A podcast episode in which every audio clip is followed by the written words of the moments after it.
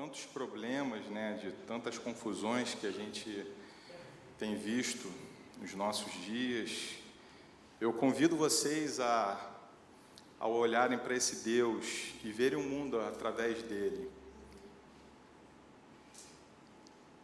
Deus tem muito a fazer, Deus já está fazendo, e o risco é da gente passar por isso sem ver. E a música nada mais fala do que abrir os olhos. Eu sempre, quando eu estou orando a Deus, eu peço, Senhor, aumenta minha percepção. Porque se eu não ouço, se eu não vejo, é porque eu não estou ligado a Ti. Porque quando a, a nossa vida espiritual está ligada à vida do Pai, o Pai mostra tudo para a gente. E a mensagem de hoje tem tudo a ver com essa música. Ela fala voltando ao caminho. Eu convido vocês a abrirem suas Bíblias no livro de João, capítulo 14.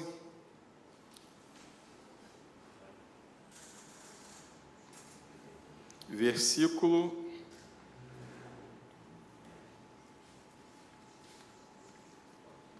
16.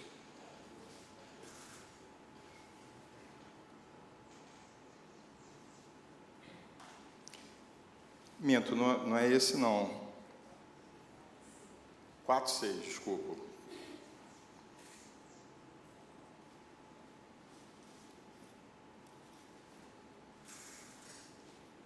Minto não, me engano. Crente não mente.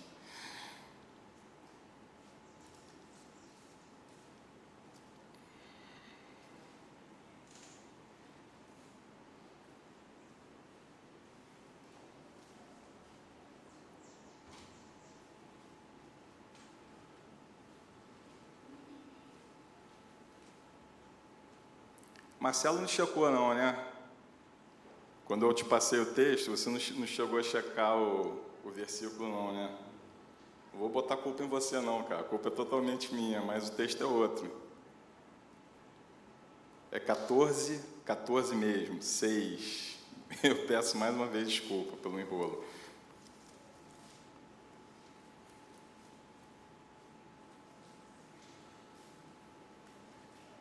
Vamos ver se a gente agora acertou.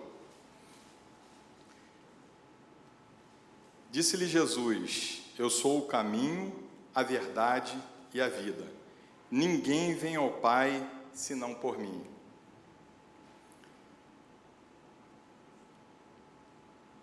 A gente hoje vai falar sobre o básico do Evangelho.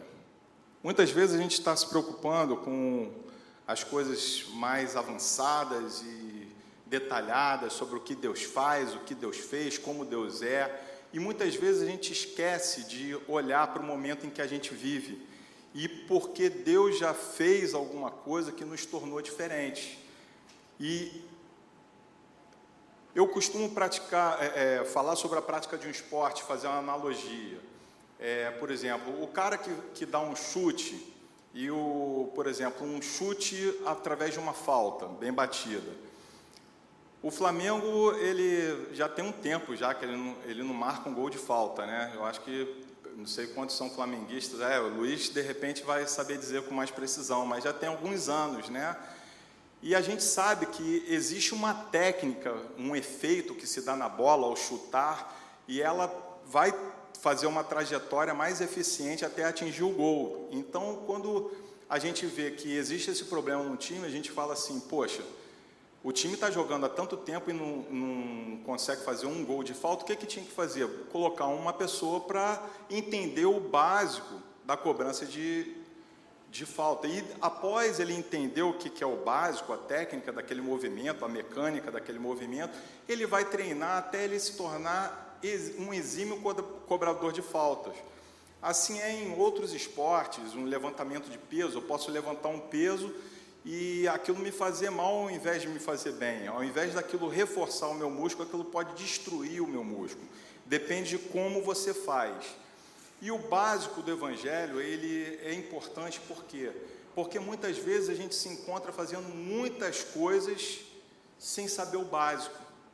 E a gente, a única coisa que a gente está fazendo são anos e anos sem marcar um gol, São anos e anos, às vezes, estragando aquilo que deveria ser melhorado. Às vezes, em vez da gente estar fortalecendo nosso músculo, a gente pode estar fazendo com que ele fique destruído. É... Para ilustrar, eu, eu tenho trabalhado com os adolescentes já há um tempo. Alguns adolescentes já migraram, como é o caso da, da Valentina, uma pena, né? Porque eu sinto uma saudade danada das pessoas que, que passam esse tempo comigo. Outros entraram, como foi o caso do Arthur. E a gente é, recentemente fez uma dinâmica. Resolvemos falar sobre o plano da salvação. E a dinâmica foi a seguinte: vamos é, sentar aqui. Eu sou um amigo de vocês da escola, ateu, incrédulo, e vocês vão tentar me convencer sobre isso que vocês fazem, o que vocês seguem, o que vocês acreditam. E a gente ficou um bom tempo lá e, e eu rebatia sempre. E eu fiquei assim, empolgado com a possibilidade de mudança, porque eu vejo nisso uma oportunidade de atuar.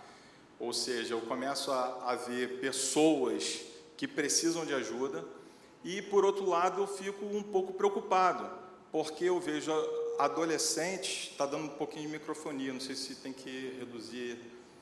Eu vejo adolescentes que estão caminhando para uma vida adulta e que eles ainda, é, é que eles estão indo num caminho que pode levar a ele se tornar um adulto como muitos outros que a gente vê que não conhecem o Evangelho. Então a gente ouviu de tudo. E eu até brinquei, poxa, mas você já vai me mandar para o inferno, porque teve um que é, levantou a voz e falou: Mas se você não aceitar Jesus, você vai para o inferno. Mas é verdade. É verdade, mas não é assim que se faz. Porque nós não convencemos ninguém, e essa foi a conclusão a que a gente chegou. Porque quem convence é o Espírito Santo. E quando a gente tenta fazer com que a pessoa aceite o Evangelho à força, o efeito é contrário. E às vezes ela, o Espírito Santo faz uma obra na vida daquela pessoa, aquela pessoa aceita o Evangelho, e depois de muito tempo a gente está cantando essa música. Por quê? Porque os nossos ouvidos e os nossos olhos já se fecharam e a gente não consegue mais escutar a voz de Deus. Porque muitas coisas vão se apagando na nossa vida no decorrer, no decorrer desse caminho. Por isso que eu falo, quando a gente sai da linha do nosso caminho, a gente pode ter um desvio pequeno, mas já é um desvio importante. E a gente precisa retornar para esse caminho. E nós vamos ver aqui, é, até para a gente se aproximar mais, eu vou contar um pouco da minha história. Meu nome é Augusto, eu tenho 48 anos. É, eu nasci num lar evangélico e minha mãe era batista, frequentava a primeira igreja batista de Niterói. Minha mãe era uma guerreira, durante muito tempo foi à igreja sozinha. Vejo a, a família de vocês, eu vejo os três filhos, éramos três também. E hoje eu tenho três em casa e eu sei como é difícil ter três filhos. E todo domingo era aquela luta. A gente acordava, né? Tem que acordar para a escola dominical, é cedo, então vamos correndo lá. A escola dominical era antes até. E, e vamos. Aí minha mãe levantava mais cedo para preparar o café para todo mundo minha mãe acordava todo mundo e todo mundo fingia que acordava, mas voltava para a cama. Então, enquanto ela estava preparando o café, ninguém se arrumou, ninguém fez nada, e ela volta e acorda todo mundo de novo e bota todo mundo no carro e vamos para a igreja. Chega na igreja, a gente, a gente fica lá até meio-dia e volta para encontrar com meu pai, almoça, aquele negócio, passa o domingo, de noite, idem, aquela luta de novo. E foi assim até os meus 14 anos, mais ou menos, que foi quando eu comecei a conhecer os adolescentes da igreja. É, um parêntese, enquanto eu não tive vida social dentro da igreja, aquilo foi muito difícil para mim. eu ia totalmente obrigado. E eu, mas eu sempre tive, e eu dou glória a Deus por ter me dado uma família tão boa, eu sempre tive uma educação cristã. E isso, de certa forma, me, é, me segurou, me cerceou, me deu princípios. E naquele momento, quando eu volto para minha casa e na segunda-feira já tem a escola, eu sou uma pessoa em conflito, uma pessoa que não sabe quem é e uma pessoa que olha para os amigos e vem, cara, por que, que eu não posso ser assim? E eu, na, na, época, assim, já de adolescente, eu falava muito palavrão, e eu, eu pensava assim, eu não posso ir para a igreja e falar palavrão. Eu não posso ir para a igreja e, sei lá, não fazer as mesmas coisas, não ler a Bíblia.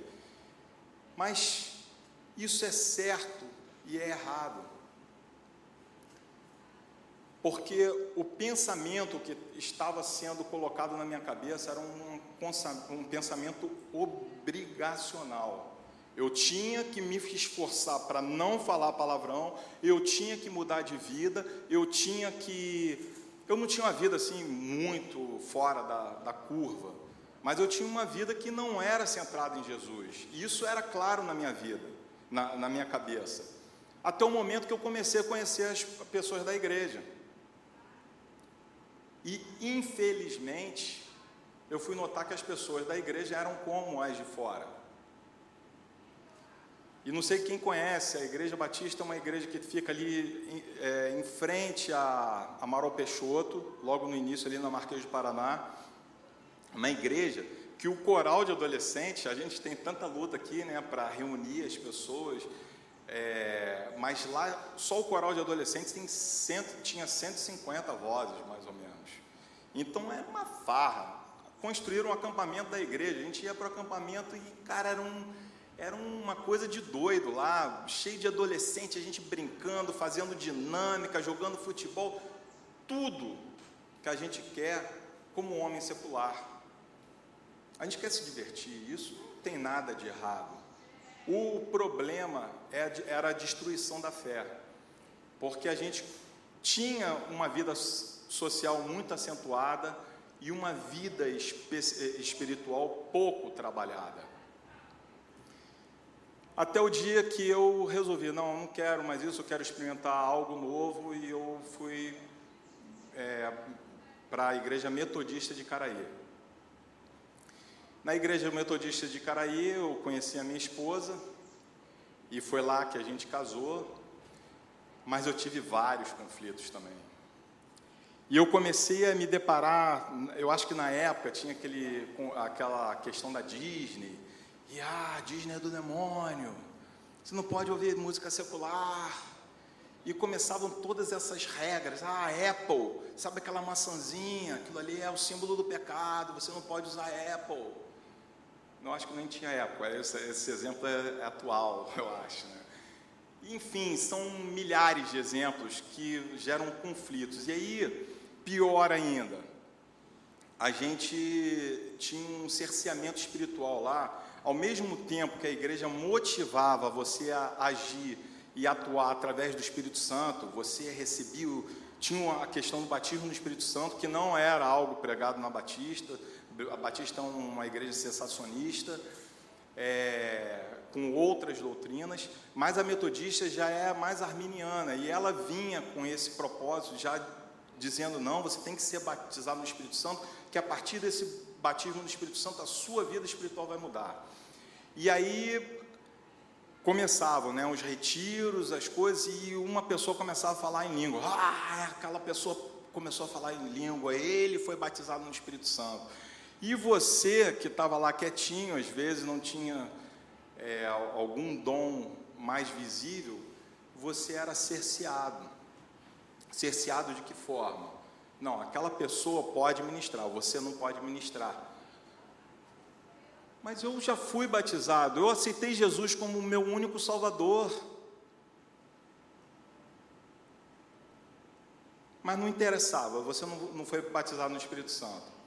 E depois de eu ter mais diversos traumas a, a partir de outras coisas que eu vi, que acho que nem convém aqui, eu resolvi sair da igreja. E nós tivemos, eu já casado, como eu disse, eu já tinha casado nessa igreja.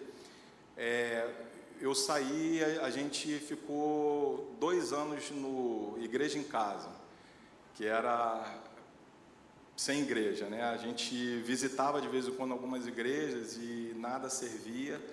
E eu digo para vocês, foi um momento de sequidão na minha, na minha vida. Eu, eu lembro bem que durante esse tempo, cerca de dois anos pelo menos, eu não derramei uma lágrima. Aí você vê que o meu olho já está lacrimejando, que é uma coisa muito boa. Mas é, dentro desse tempo, a gente viveu uma sequidão tão grande espiritual e a gente um conflito enorme por causa dos traumas que a gente tinha vivido. E eu me tornei um cara frio, muito frio. Até que um dia a gente mudou para Igreja Plena, que é uma igreja é, vinda da presbiteriana, muito mais racional. E ali a gente foi tratado de alguma forma. Passamos dois anos, creio, até que esse trabalho, o meu sogro foi convidado para abrir esse trabalho aqui da Igreja Shalom e nós viemos com ele. Até é, no início foi difícil, porque a gente não queria vir. É, a gente veio meio que por uma obrigação moral, mas a gente tinha se enturmado lá, já estava atuando, já estava trabalhando, mas a gente enxergou assim como uma obrigação moral e, de certa forma, que Deus tinha algo novo para fazer na vida da gente aqui. E aí eu digo para vocês, eu fui batizado na igreja batista aos 16 anos de idade, mas eu tenho certeza hoje que naquele momento eu não tinha nascido de novo.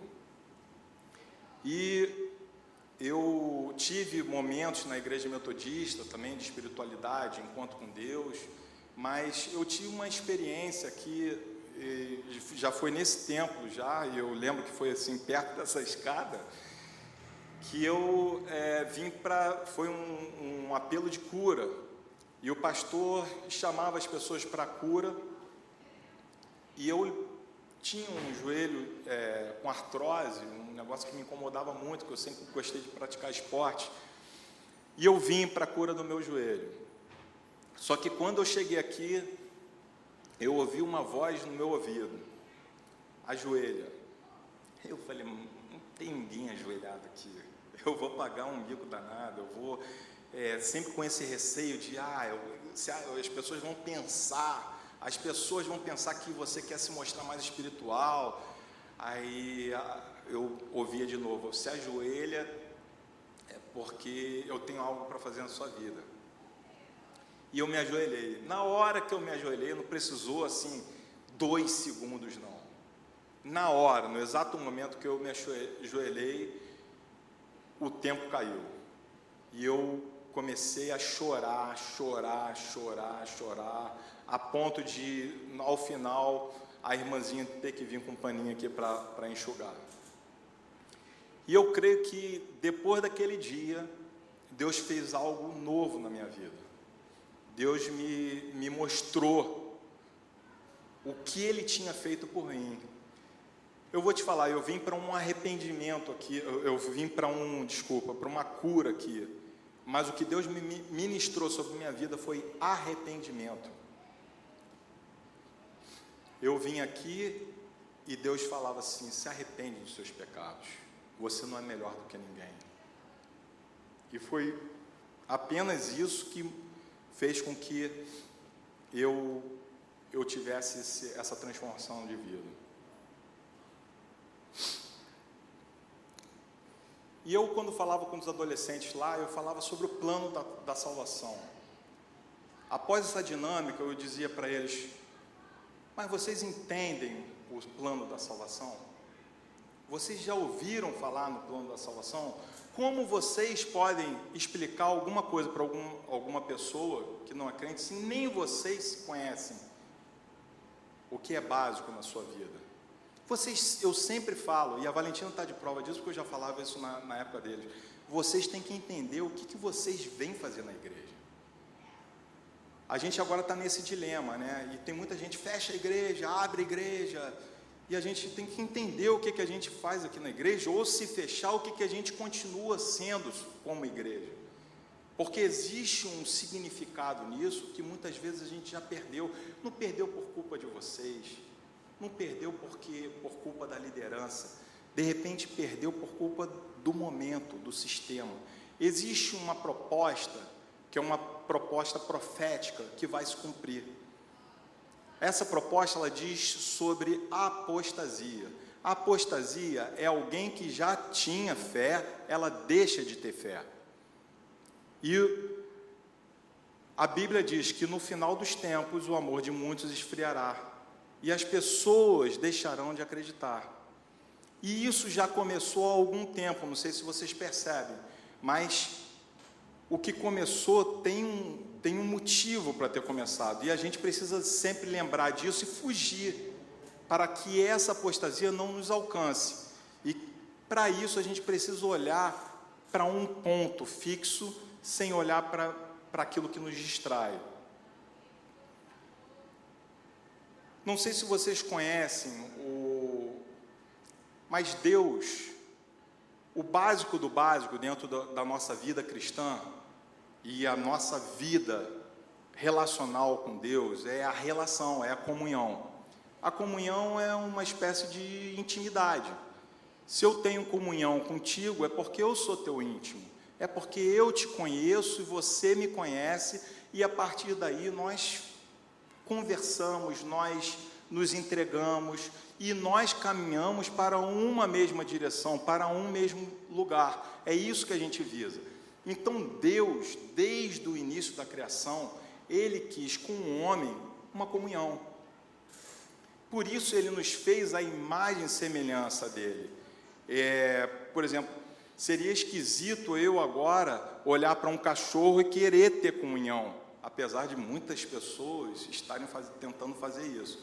Mas eu não consigo ter comunhão com o cachorro. Não é, eu, eu, o cachorro Normalmente o cachorro é até diferente do gato, né? O gato parece que não obedece muito, o cachorro é mais assim, vai atendendo tudo que você faz, alguns. Mas enfim, se não, não tiver uma discussão, se não tiver uma troca de ideias, não vai haver uma comunhão. E Deus, desde o início, Ele nos criou a imagem e semelhança dEle para que nós tivéssemos comunhão com Ele. Só que a comunhão, naturalmente, ela vai gerar uma aliança. E o exemplo disso, mais prático que a gente conhece, que também é um instituto que vem se depreciando ao longo do tempo, é o casamento. Nós nos casamos e ali naquele momento a gente faz diante do Senhor uma aliança com aquela pessoa. Eu nunca iria fazer uma aliança uma, apesar de culturalmente ser uma prática de alguns países, é, a gente entende que eu não posso fazer uma aliança com uma pessoa de verdadeiro casamento se eu não conhecê-la e não tiver intimidade com ela antes. Então eu preciso saber quem essa pessoa é, o que ela faz, o que ela gosta, é, se eu gosto disso também, se eu tenho afinidade com ela e a gente vai até que a gente resolve fazer uma aliança. aliança nada mais é do que um contrato, um pacto. E Deus fez, ao longo da Bíblia, segundo os teólogos, sete pactos com o homem. É, foi o primeiro pacto no Éden, é, onde ele tinha uma comunhão plena com o homem. O segundo pacto foi o pacto de Adão após a queda, depois Noé, depois Abraão, Moisés, Davi, e aí depois veio um novo pacto, que é a nova aliança, e é o que a gente vive hoje. Só para a gente entender o que é a nova aliança e para viver essa aliança em plenitude, a gente precisa entender o que era feito antes e o que era a realidade que as pessoas da Bíblia viviam. Muitas vezes a gente está pregando a Bíblia, a gente está olhando uma história de Abraão e eu posso chegar aqui e fazer uma pregação lindíssima sobre Abraão, eu posso fazer uma pregação lindíssima sobre Ruth. Ah, eu acho a história de Ruth e Boaz lindíssima. é, eu sou um pouco diferente, mas hum, talvez os, os meus é, heróis masculinos na Bíblia, os principais é, são Boaz e José. José, por causa daquele episódio de, de Maria, que ele é homem de verdade.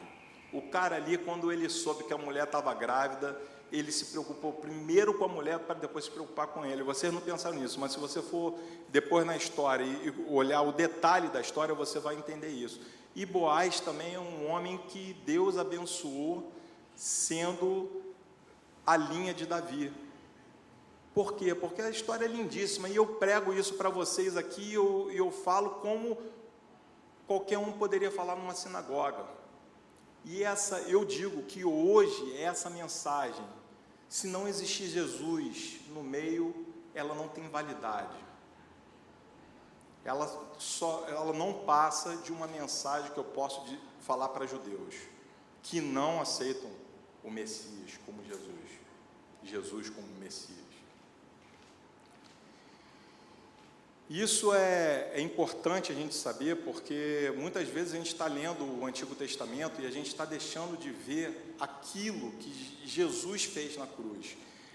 E quando a gente lê, e eu falava com os adolescentes, é, quando a gente vê, desde o início, desde a primeira aliança, Deus já alinhavou tudo para que a comunhão que Ele pretende com o homem, que ela se mantivesse ao longo de toda a história. Só que alguns passos precisaram ser dados até que a gente chegasse ao momento atual. O problema é que no momento atual, que em que existia uma reconciliação, a gente está voltando para o momento passado. E a gente volta para a antiga aliança.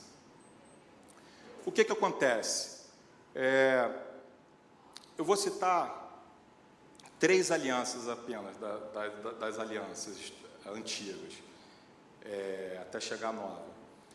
É, a aliança abraâmica entre Abraão e Deus foi firmado um pacto mediante uma promessa. E Deus vira para Abraão e fala: Olha só, você não vai precisar fazer nada, eu vou fazer tudo. E a partir de ti, eu vou fazer uma grande nação, mas não é para você, Brown, você é parte da história. Mas a partir dessa nação, eu vou abençoar todas as nações da terra. E assim ele fez. E Abraão não precisou fazer nada. Ah, mas ele ia matar o filho. Ele só precisou ter fé. Então guardem isso. Ele só precisou ter fé. Aí o povo foi, ficou, foi parar no Egito, a partir de, de Jacó, os seus filhos, José, né, que foi governador do Egito, e ele fica lá durante 400 anos. De lá sai um povo já, com mais de 2 milhões de pessoas. E já no deserto, após tirar aquele povo do Egito, Deus faz uma nova aliança com o povo, que é uma aliança agora feita em pedras, a partir de letras e é a aliança da lei. Ele usa como mediador Moisés e entrega ao povo aquela aliança. Olha só, vocês vão ter que fazer tudo. Se vocês fizerem, eu vou abençoar vocês. E aí está a sutileza que às vezes nos confunde. Então a gente precisa entender o que, que a antiga aliança falava para a gente entender que a gente hoje não pode viver a antiga aliança. Por que a antiga aliança existiu? Porque através, era, foi através dela que a gente tem a certeza da condenação.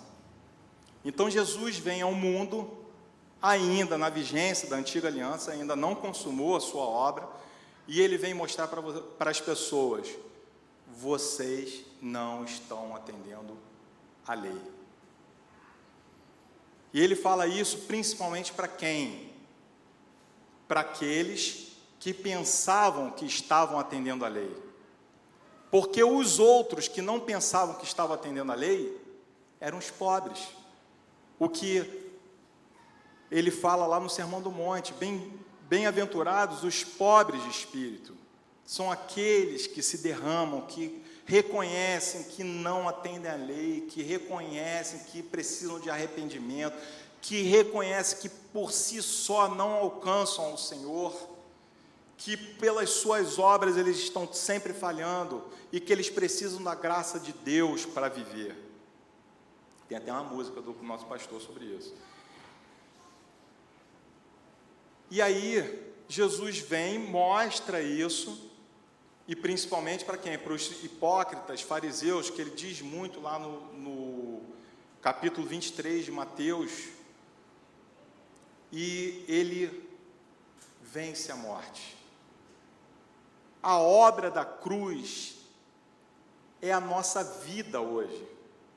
Então, a partir de uma, de uma visão, de um momento de morte, que é representado pela antiga aliança, pela lei que nenhum homem conseguiu cumprir, vem uma nova aliança que representa a vida.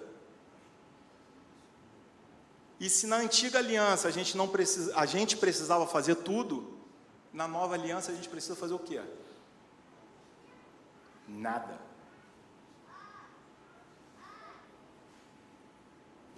Vou repetir para vocês.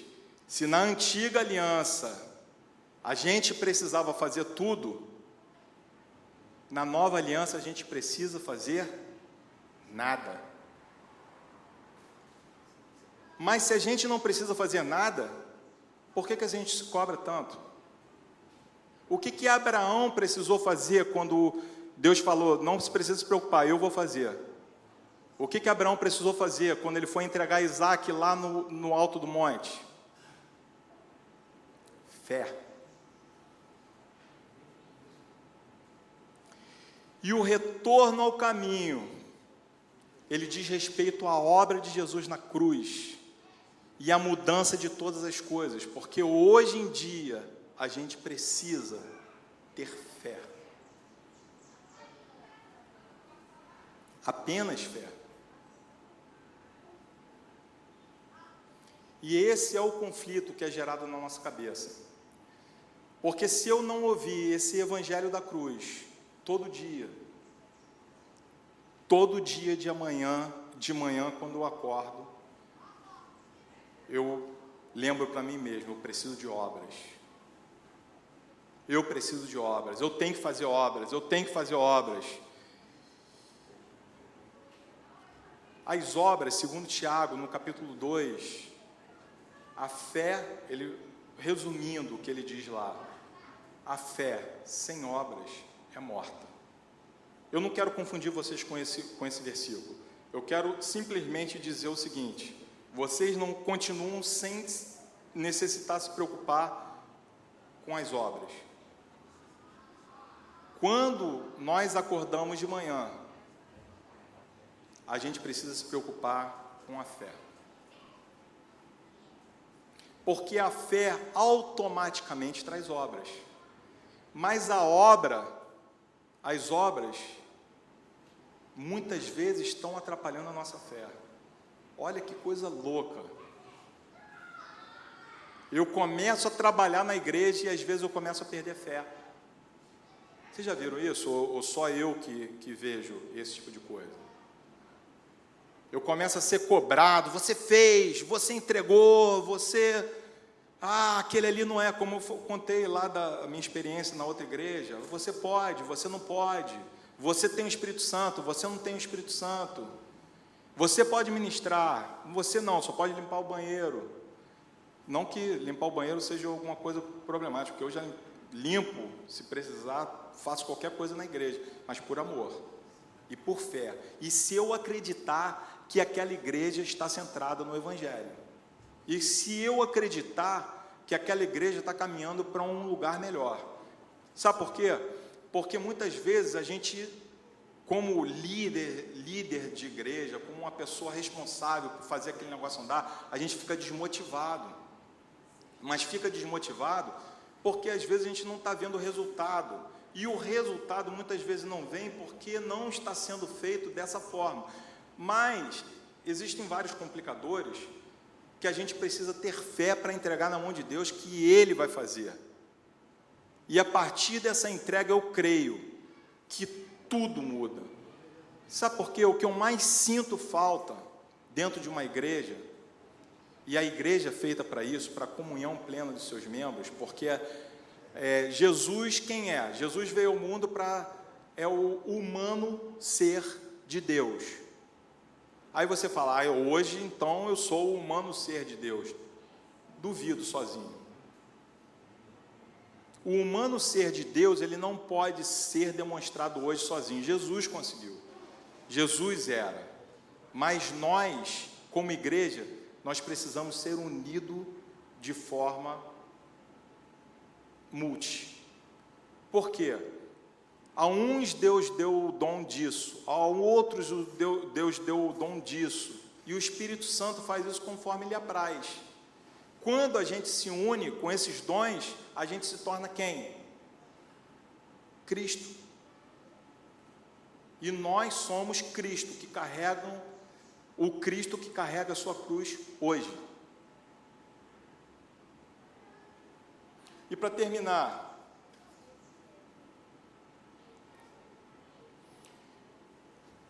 é, eu não sei quantos conhecem o livro de Gálatas e sobre a importância desse livro hoje em dia para a gente.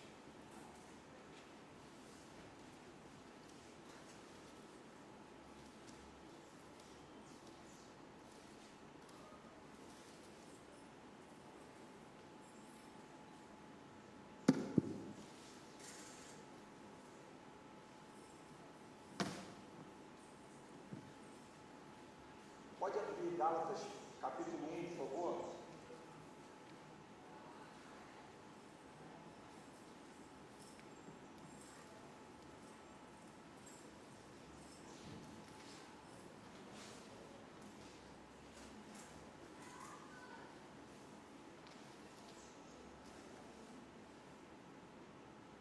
Vou explicar o contexto mais ou menos. Desculpa, vou explicar o contexto mais ou menos desse livro. Paulo começa a falar com a igreja de, de da Galácia. E ele, ele está indignado. E vocês vão ver nesse primeiro capítulo como que ele está indignado e por que ele está indignado. Diz assim, a partir do primeiro versículo: Paulo, apóstolo, não de homens, nem por algum homem, mas por Jesus Cristo e por Deus, o Pai, que ressuscitou dentre os mortos, e todos os irmãos que estão comigo as igrejas da Galácia. Graças seja a vós e paz de parte de Deus, o Pai, e do nosso Senhor Jesus Cristo, o qual se deu por nossos pecados para que pudesse nos livrar do presente mundo maligno, conforme a vontade de Deus nosso Pai. A quem seja a glória para sempre e sempre. Amém. Admiro-me de que não de tão breve vos desviastes daquele que te, vos chamou para a graça de Cristo para um outro evangelho, o qual não é um outro, entretanto, há alguns que vos perturbam e querem perverter o Evangelho de Cristo. Porém, ainda que alguém, nós ou um anjo do céu vos pregasse algum outro Evangelho além do que vos pregamos, que seja ele anátema, amaldiçoado. Como já vos dissemos, digo-vos agora novamente: se algum homem pregar-vos algum outro evangelho além do que recebeste, que ele seja amaldiçoado. Pois persuado eu agora a homens ou a Deus, ou procuro agradar a homens. Se estivesse ainda de agradar aos homens, não deveria ser servo de Cristo. Mas asseguro-vos, irmãos, que o evangelho que foi pregado por mim não é segundo o homem, porque eu nem o recebi de homem, nem nos ensinaram, não, nem me ensinaram, porém mediante a revelação de Jesus Cristo. Porque ouviste minhas conversas anteriores sobre quando eu vivia no judaísmo, como excessivamente eu perseguia, perseguia a igreja de Deus e a assolava. Superava na religião judaica muito dos meus companheiros na minha própria nação, sendo mais excessivamente zeloso nas tradições de meus pais.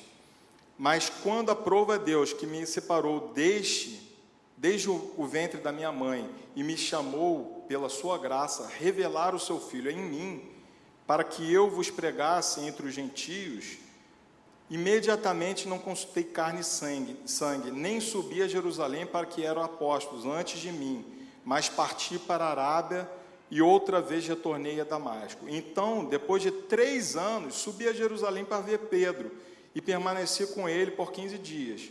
Mas nos outros apóstolos não vi nenhum, exceto Tiago, irmão do Senhor. Ora, acerca das coisas que vos escrevo, digo perante Deus que não minto. Depois, de, depois eu vim para as regiões da Síria e Sicília. Era, porém, desconhecido à vista das igrejas de Judéia que estavam em Cristo. Porém, só ouvi, diz, ouviram dizer que aquele que vos perseguia no passado prega agora agora a fé outrora destruída. A gente pode ler o, o, os outros capítulos também, aí vocês vão ter mais noção, mas lê em casa. O que acontece? Paulo, né, nesse momento, ele está indignado. Você vê que a ponto dele falar, você, é a pessoa que estiver fazendo isso é maldito. O que, que a pessoa estava fazendo? E qual era a carnalidade do, do, da Galácia, da igreja da Galácia, dos Gálatas? A carnalidade era estar voltando ao judaísmo e, por consequência, a lei, a antiga aliança, a velha aliança. Então eles começaram, ele começou nessa proposta de, de enfrentar, até o ponto dele mostrar no capítulo 2 que ele foi e repreendeu a Pedro. Pedro, São Pedro, São Pedro que todo mundo, que a Igreja Católica fala que é o fundador da igreja, ou que é a, a, a entidade máxima da igreja e tudo mais, mas Paulo foi até ele e na frente de todos repreendi. E ele ainda fala, porque merecia. E qual era o pecado de Pedro? Pedro, a única coisa que ele estava se perdendo, se a gente, a gente fala assim, a gente se perdeu, mas Pedro, naquela época, tendo estado com Jesus, se perdeu também, a gente fala assim, cara, a gente não tem culpa, mas a gente precisa abrir os nossos olhos e voltar para poder não se perder mais. Porque ele foi e repreendeu Pedro na frente de todas as pessoas sobre algo que ele, ele fala: se tu, sendo judeu, vive como gentios, por que está obrigando os gentios a viverem como judeus? a fazerem circuncisão, a atenderem às leis. E o pecado, a carnalidade da igreja da Galácia era unicamente esse. Era uma igreja ótima, só que estava voltando para o judaísmo, estava voltando para as leis e para a antiga aliança. E o que que isso implicava? Segundo Paulo, vocês estão anulando a obra de Cristo na cruz.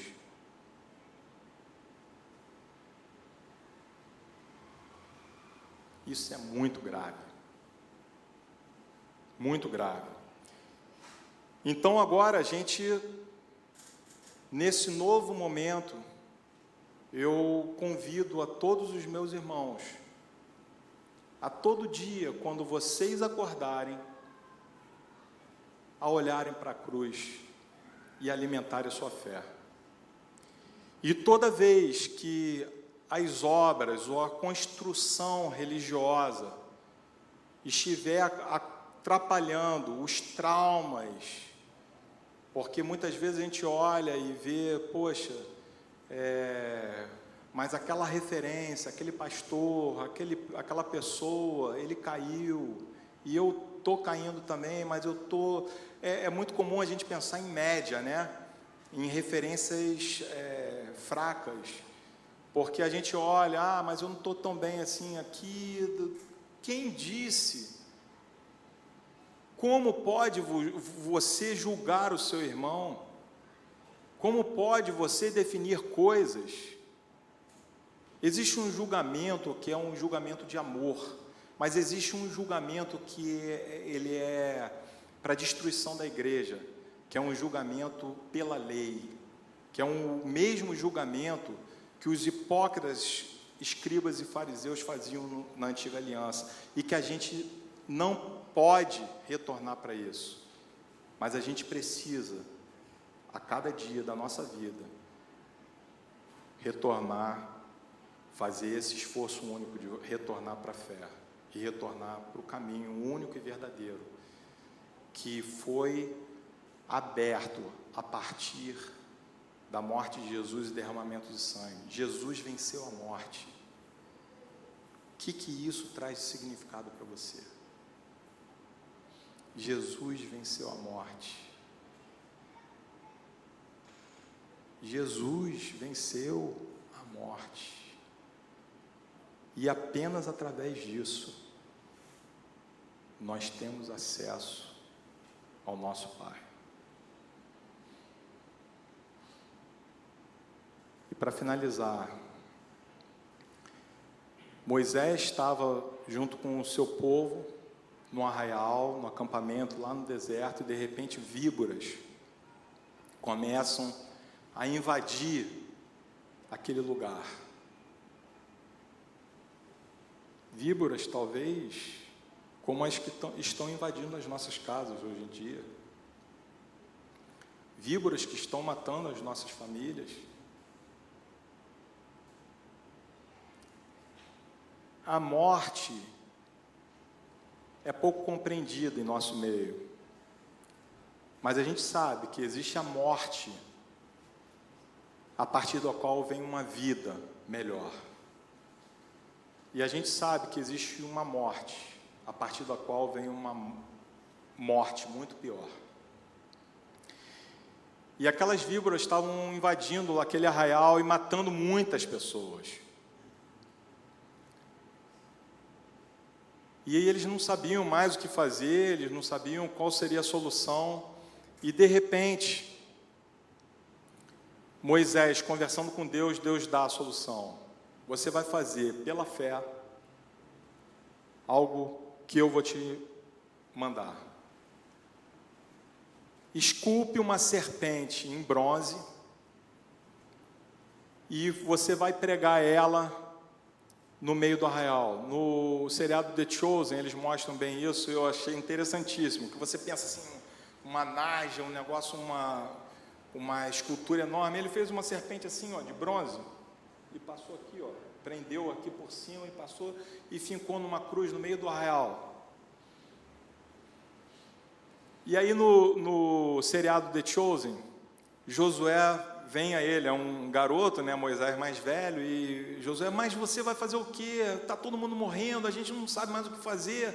Ele, a partir de hoje, isso acabou. Deus já me deu a solução. E a solução é pela fé. E a gente sabe o final da história. Aquele que olhasse para a serpente pela fé seria curado.